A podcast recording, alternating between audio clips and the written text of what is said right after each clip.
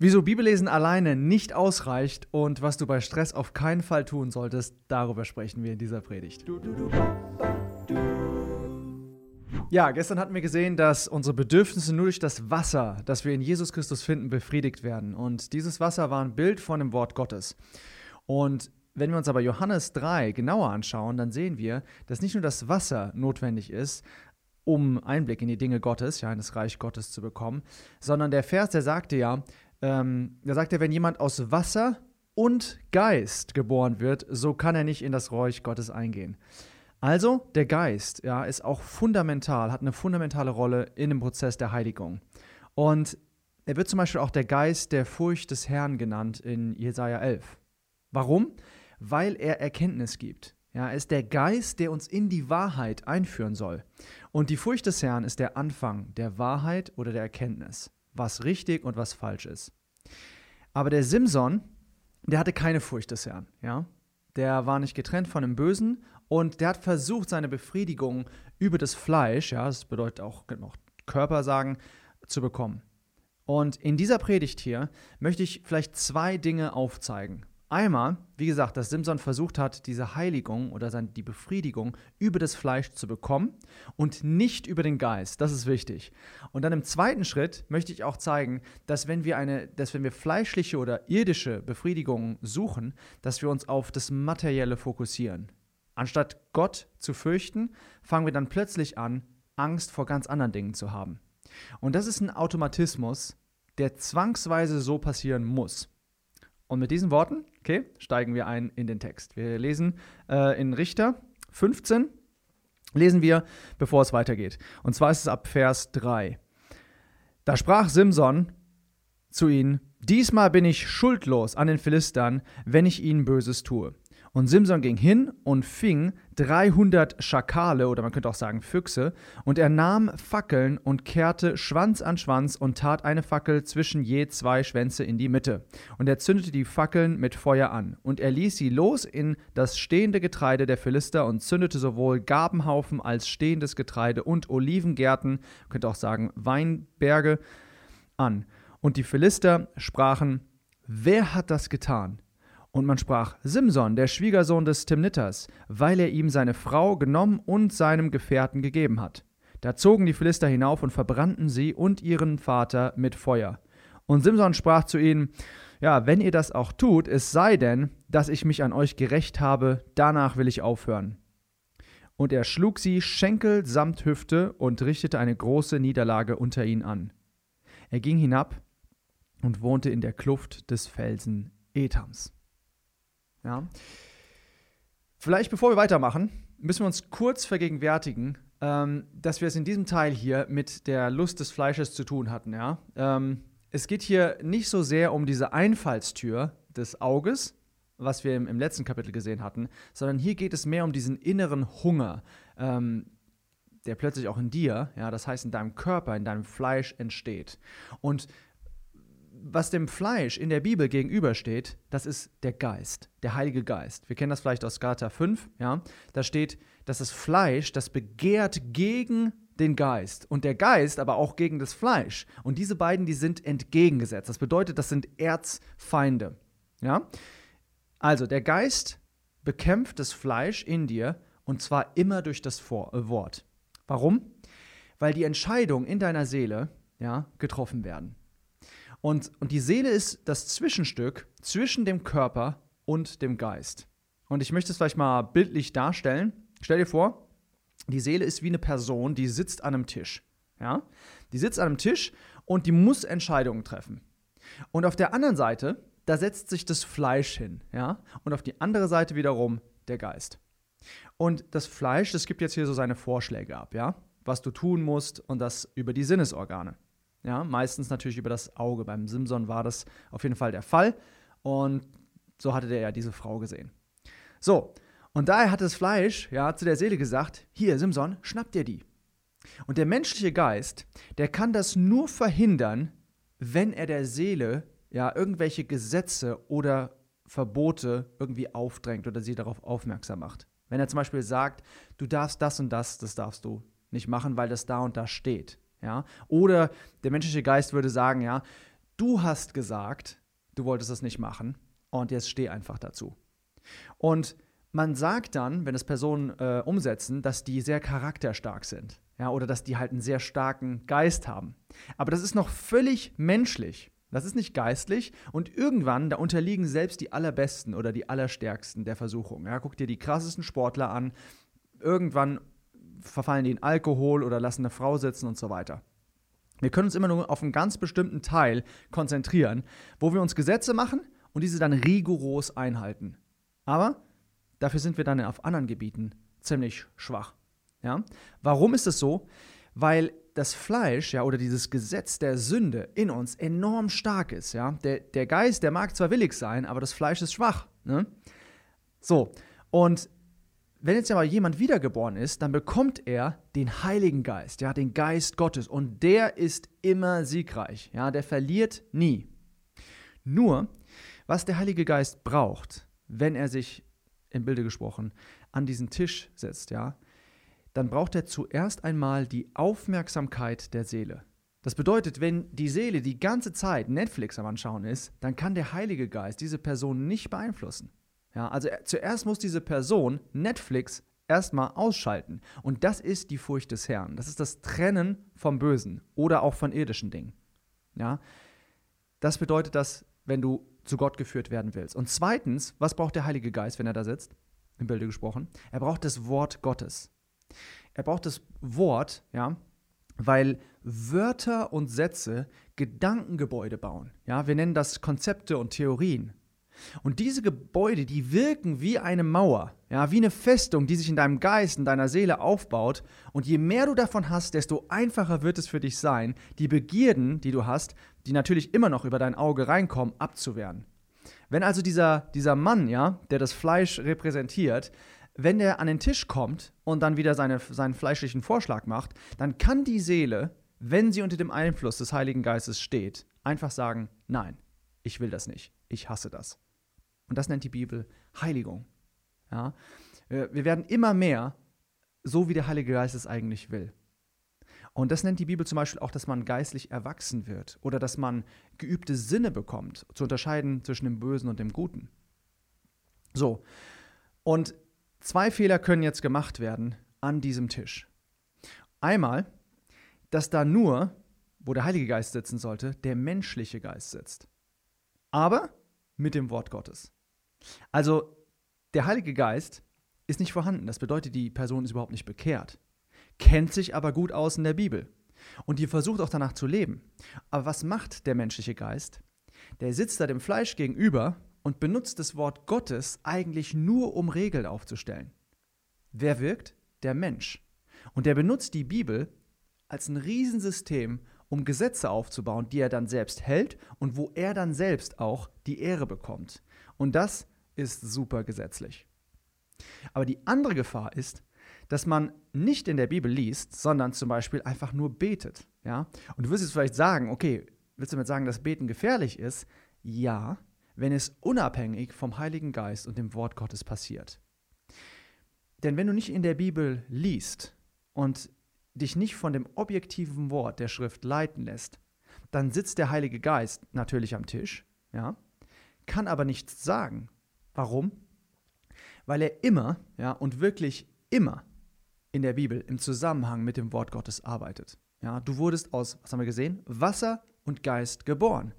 In Genesis 1 zum Beispiel, da schwebt der Geist auch über den Wassern.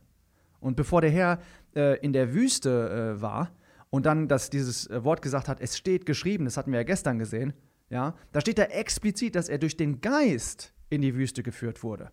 Also, ja, du siehst, die beiden gehören unzertrennlich zueinander.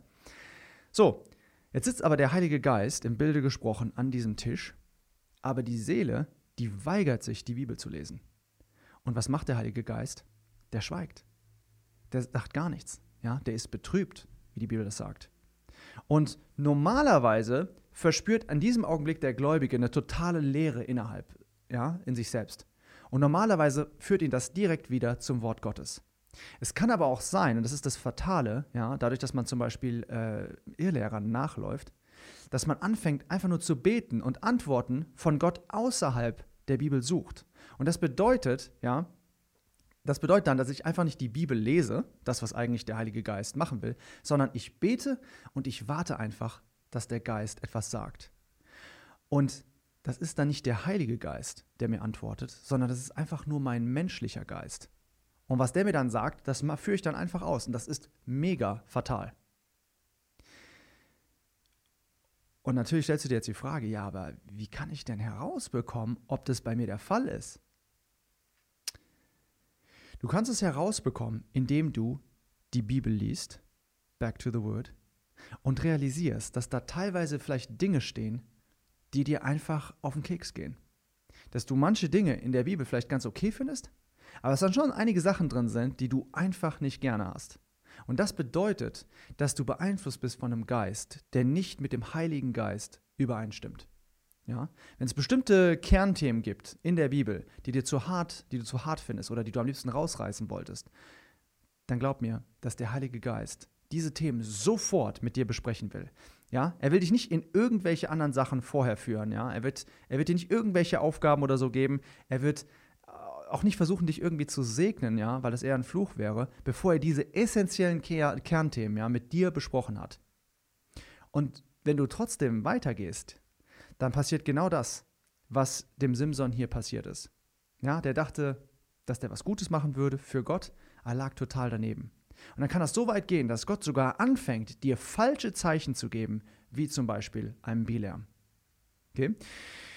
So, das war jetzt erst nur das Warm-up. Ja, mit diesem, mit diesem Knowledge, will ich mal sagen, mit dieser Erkenntnis gehen wir jetzt an diesen Text äh, heran. Okay? Warum geht es in dem Abschnitt, den wir gelesen haben, um den Geist? Da steht doch gar nichts von dem Geist. Ganz genau. Und genau das ist das Entscheidende. Diese Auslassung ist genau bewusst da reingeschrieben. Ja? Wenn du dir nämlich die, die anderen Schlachten anschaust, ja, dann wirst du immer sehen, dass der, wenn der Sinson kämpft, ja, dass er das durch den Geist macht. Du siehst es zum Beispiel in Kapitel, in Kapitel 13. Ja, da siehst du das zum Beispiel im Vers 25. Ja, da wird er von dem Geist getrieben. Oder wir sehen das äh, in den Kapitel 14, sehen wir das zweimal. Ja, wir sehen das im Vers, wir sehen das im Vers 6.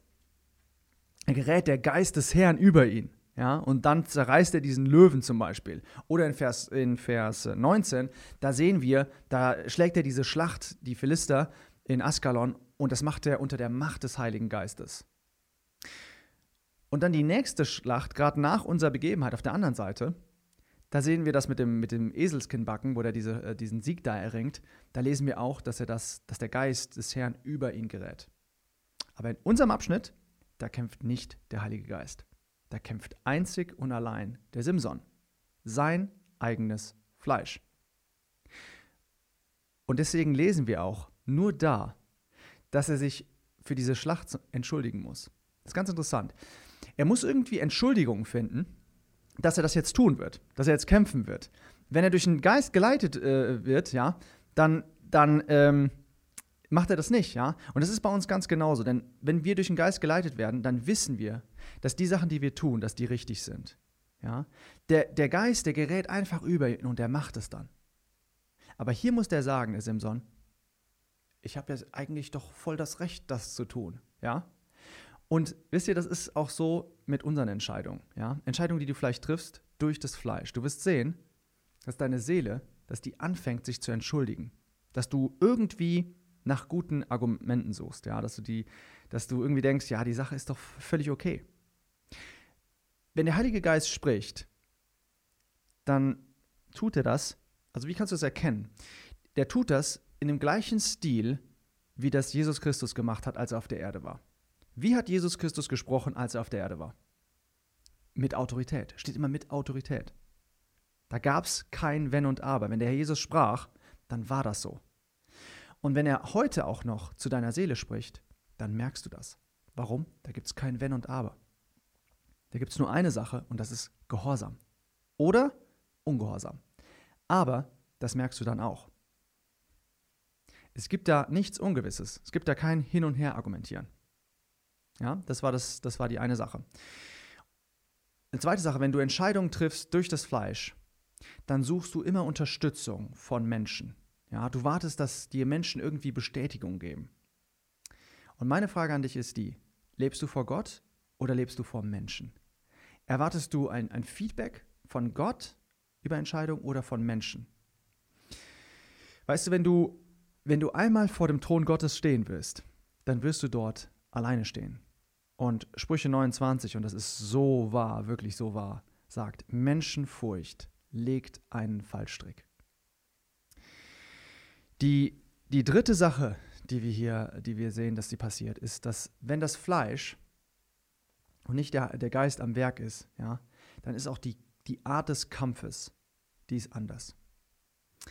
Normalerweise hat der Simson immer alleine gekämpft.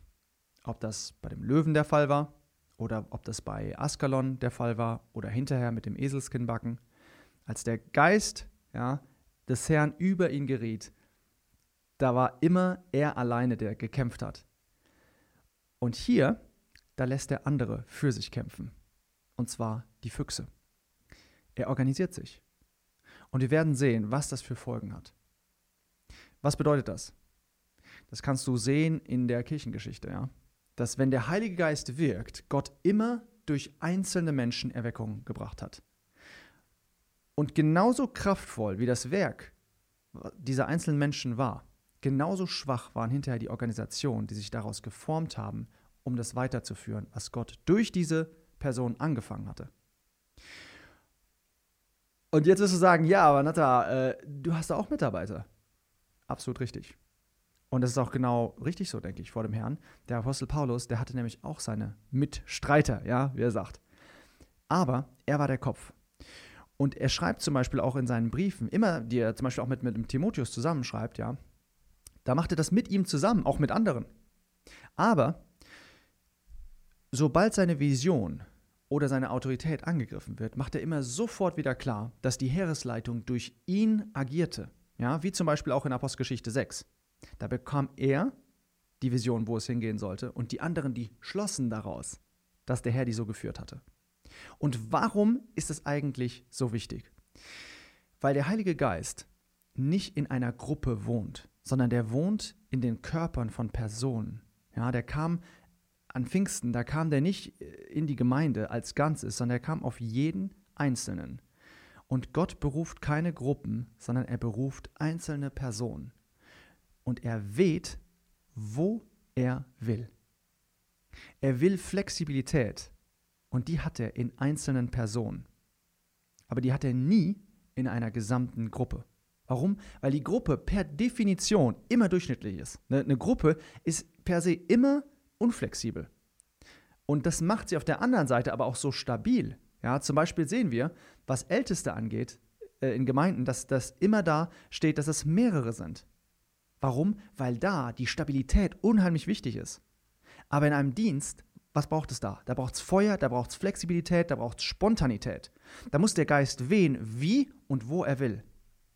Und da muss er völlig die Freiheit und Kontrolle haben über sein Werkzeug. Und Gott kann Füchse nicht kontrollieren.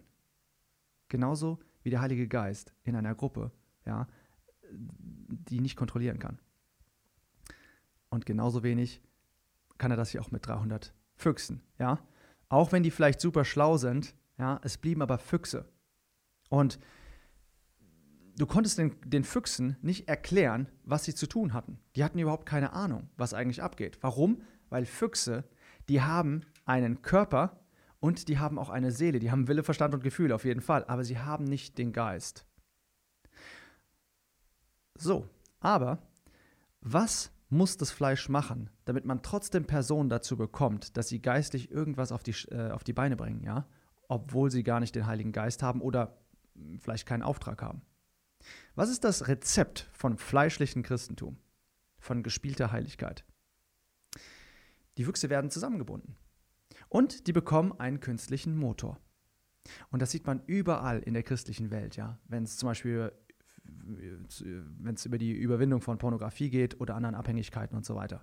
Man bindet Personen zusammen, sprich Rechenschaftspersonen, und man versucht sie irgendwie zu motivieren, ja, sie irgendwie zum Laufen zu bringen mit feurigen Predigten, ja. Hauptsache in Bewegung bleiben, vorwärts geht, ja. Keine Ahnung von der Bibel und, und geistlicher Heiligung und so weiter, aber Hauptsache christlich, das Kreuz und dann Feuer. Und wisst ihr, was passiert? Ein Riesenschaden. Das ganze Land wird verwüstet. Die Olivenbäume, die Weinberge, die Weizenfelder. Ja, wir können jetzt leider nicht in die ganzen Bedeutungen äh, gehen. Ja, das wäre sehr interessant. Aber eine Sache ist klar: Das ganze Land wird ruiniert.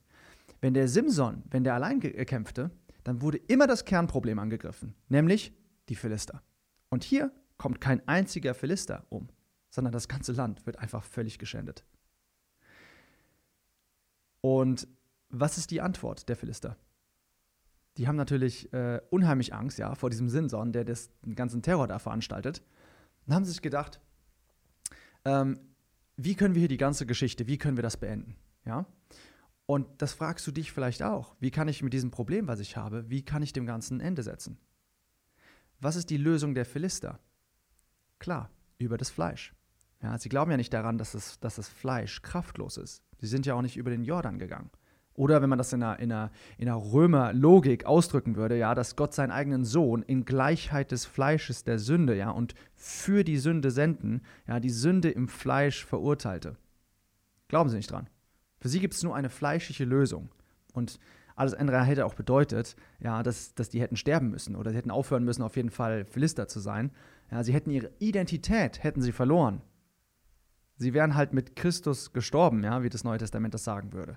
Sie hätten sich Simson auf gut Deutsch unterwerfen müssen. Und das wollten sie natürlich absolut nicht. Aber das Problem, das wollten sie trotzdem beenden. Und Römer 8, ja, sagt, dass die Gesinnung des Fleisches der Tod ist. Also, was macht man? Man schafft das Problem beiseite. Irgendwie diesen Wahnsinnigen da besänftigen. Und deswegen bringen sie einfach diejenigen um, die den Kerl so wahnsinnig gemacht haben. Problem gefunden, Problem gelöst. Aber das Problem ist viel tiefer. Und deswegen sagt der Simson auch, ja, schön, wenn ihr das gemacht habt, aber ich werde nicht aufhören, bis ich mich gerecht habe. Das heißt, das Problem möchte er im Kern lösen. Er versteht das jetzt vielleicht nicht unbedingt, wir verstehen das natürlich jetzt geistlich. Ja? Er sagt auf jeden Fall diese, diese, diese Worte. Und was ist das Problem, worüber wir hier gerade reden? Das ist Vertrauen auf das Fleisch. Und wo hat das Fleisch oder unser Körper seine Kraft? Was ist das Bild davon? Das ist die Hüfte. Ja, der Mensch hat seine, seine, seine Kraft, die hat er in der Hüfte. Wir sehen das zum Beispiel auch bei der Geschichte von, von Jakob der alte Fersenhalter, ja, der war, hat sein ganzes Leben lang hat er auf Fleisch vertraut. Und irgendwann ist er zu der Erkenntnis gekommen, wo der einfach gesagt hat, hier, ich komme so nicht weiter. Und vielleicht bist du jetzt gerade auch an diesem Punkt. Was tut Gott, um den, den Jakob völlig die Augen zu öffnen? Er rührt seine Hüfte an. Der Stolz wird gebrochen. Das Fleisch, das nützt nichts, sagt Gott. Dadurch. Ja? Der Geist ist es, der lebendig macht. Das Fleisch nützt nichts. Das hat, er, das hat er Jesus selbst gesagt, diese Worte. Ja? Und hinterher sagt er, fügt er auch noch an, ja, die Worte, die ich zu euch geredet habe, die sind Geist und sind Leben. Und siehst du, da haben wir es wieder. Das Wort Gottes und der Heilige Geist.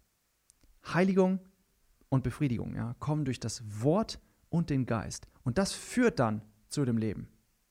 Ich hoffe wirklich, ich hoffe, dass es dich massiv ermuntert, ja. Ich kann mir auch vorstellen, dass du das jetzt vielleicht denkst, ja, äh, vielleicht 60, 70 Prozent verstehe ich, was du hier gerade am Sagen bist. Dann will ich dir einfach Mut zusprechen. Bleib dran, ja. Der Heilige Geist, der wirkt durch das Wort an deiner Seele. Glaub mir, das ist wie Fahrradfahren, das lernst du nicht in zwei Minuten, ja. Erst lernst du ein bisschen die, die Balance vielleicht zu halten, dann ein bisschen schneller zu fahren, aber irgendwann, dann kannst du sogar freihändig fahren. Ja, schau dir unbedingt auch die, die Videos von, von Crosspaint an und liest dir die entsprechenden Briefe von Paulus durch. Und der Heilige Geist wird mehr und mehr in de, deine Seele wirklich verändern. Und du wirst mehr und mehr verstehen, was es bedeutet. Ja, es ist keine Kopfkenntnis, sondern es ist eine intime Kenntnis. Ja, es ist die Furcht des Herrn. Gut, durch den Geist, nicht durch das Fleisch. Das war der erste Teil. Jetzt kommen wir zu dem zweiten Teil. Und dem zweiten Teil könnte man jetzt die Überschrift geben. Das, was man fürchtet, das beherrscht einen.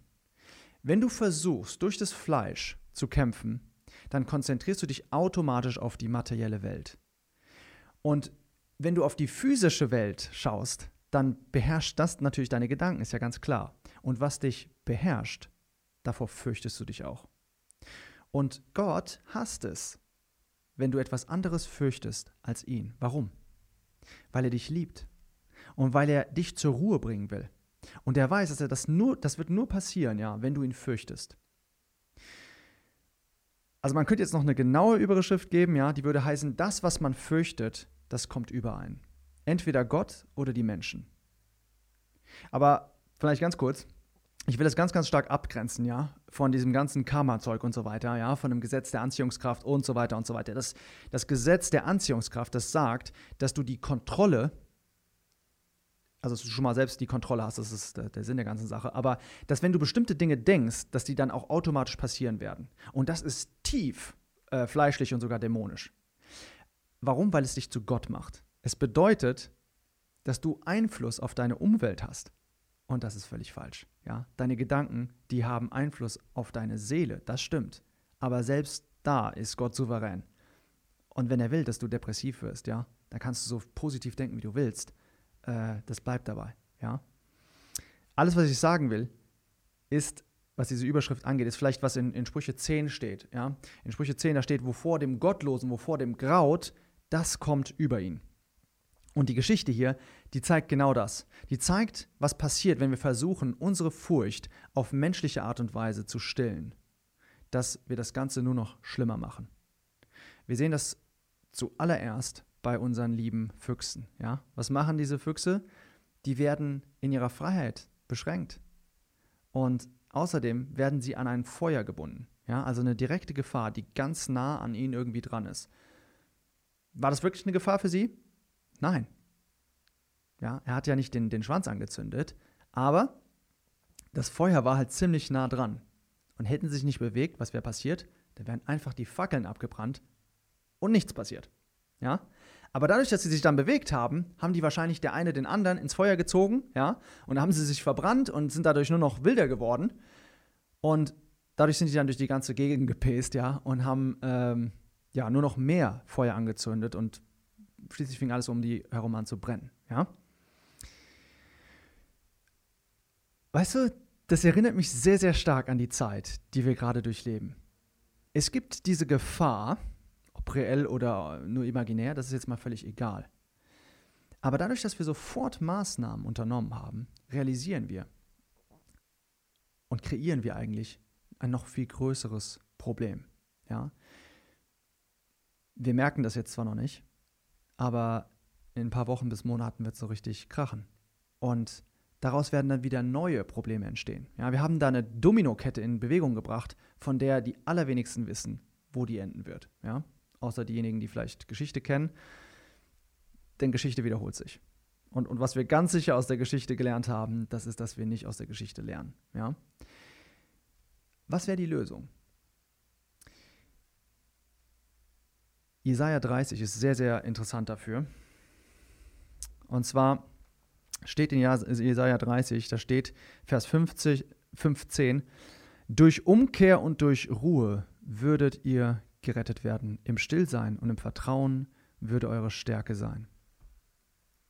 Durch Umkehr, durch Ruhe, Stillsein, ja, durch Vertrauen. Stillsein bedeutet, dass das Fleisch zur Ruhe kommt den Sinnesorganen einfach mal eine Auszeit geben und einfach mal wieder Bibel lesen und beten, Buße tun. Ja? Der Herr ist in seinem heiligen Palast, ja? Schweige ganze Erde. Das wäre gut. Im Stillsein und im Vertrauen würde eure Stärke sein. Aber was steht dann gerade danach, ja? Aber ihr habt nicht gewollt. Was, was passiert dann? Ja, wir lesen weiter. Ihr spracht nein, sondern auf Rossen wollen wir fliehen. Darum werdet ihr fliehen. Und auf Rennern wollen wir reiten. Darum werden eure Verfolger rennen. Eintausend wird fliehen vor dem Drohen eines einzigen. Das bedeutet, da ist gar keine Gefahr. Und doch laufen sie weg. Ja? Die Füchse, die liefen vor diesem Feuer weg. Die kapierten nicht, dass es an sie drangebunden war. Und dass es eigentlich auch gar keine Gefahr war. Und dann haben sie so einen Gabenhaufen vielleicht gesehen, ja, also wo man den Weizen da zusammengebunden hat. Dann haben sie sich gedacht, oh, da haben wir jetzt unsere Zuflucht gefunden. Und dann fing das ganze Ding schon wieder an zu brennen, ja. Tut mir irgendwie leid, diese Füchse. Aber sie mussten dadurch, weil sie nicht verstanden, dass das Feuer, was ihnen da so nahe war, nicht das Problem war. Sie hätten einfach die Präsenz dieses Feuer dulden müssen. genauso wie wir akzeptieren müssen, dass Gott ein verzehrendes Feuer ist. Aber wir haben diese Spannung, die haben wir nicht haben wollen. Wir wollten uns nicht vor Gott fürchten, ja? Und wenn du dich nicht vor Gott fürchtest, dann fürchtest du dich vor anderen Dingen. Was war in Jesaja 30, wenn wir schon mal dabei sind, ja? Was war das Problem gewesen? Wir können ein bisschen auf die andere Seite einfach schauen, ja? Da steht in, in Vers 9 steht da, denn es ist ein widerspenstiges Volk, betrügerische Kinder, Kinder, die das Gesetz des Herrn nicht hören wollen. Ja, back to the word. Nix da. Die zu den Sehern sprechen, zu den Propheten sagen, ihr seht nicht, und zu den Schauern, schaut uns nicht das Richtige, sagt uns Schmeicheleien, schaut uns Täuschungen, weicht ab vom Weg und biegt ab vom Pfad, schafft den Heiligen Israels vor unserem Angesicht weg. Darum spricht der Heilige Israel, weil ihr dieses Wort verwerft, ja, weil ihr nicht zurück zum Wort kommt und auf Bedrückung und Verdrehung vertraut und euch darauf stützt, darum wird euch diese Ungerechtigkeit wie ein sturzdrohender Riss sein und wie eine Ausbauchung einer hochragenden Mauer, deren Einsturz in einem Augenblick plötzlich kommt. Wisst ihr, die, die keine Spannung von der Kanzel möchten, die werden sie in den Gemeinden und in den Familien zu spüren bekommen. Ja? Die, die keine Spannung in ihrem Geist dulden, die werden sie in ihrem Körper spüren. Genauso wie die Frau vom Simson. Was hat die gemacht? Die hat sich gedacht, der Typ ist ein bisschen crazy, ja? Das wird mir alles hier äh, ein bisschen zu krass. Und ich glaube, wenn ich noch länger mit dem abhänge, dann kriege ich ein richtiges Problem. Also, was hat sie gemacht? Sie hat sich distanziert. Distanziert, um keine Probleme zu bekommen, keine Spannung zu erzeugen.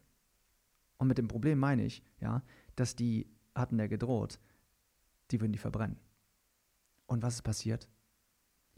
Genau was sie befürchtet hat, ist über sie gekommen. Sie wurde verbrannt.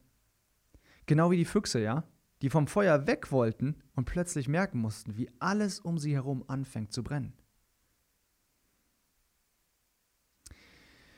Jesus Christus hat einmal gesagt, ja, im Johannesevangelium sagt er, wer sein Leben lieb hat, der wird es verlieren.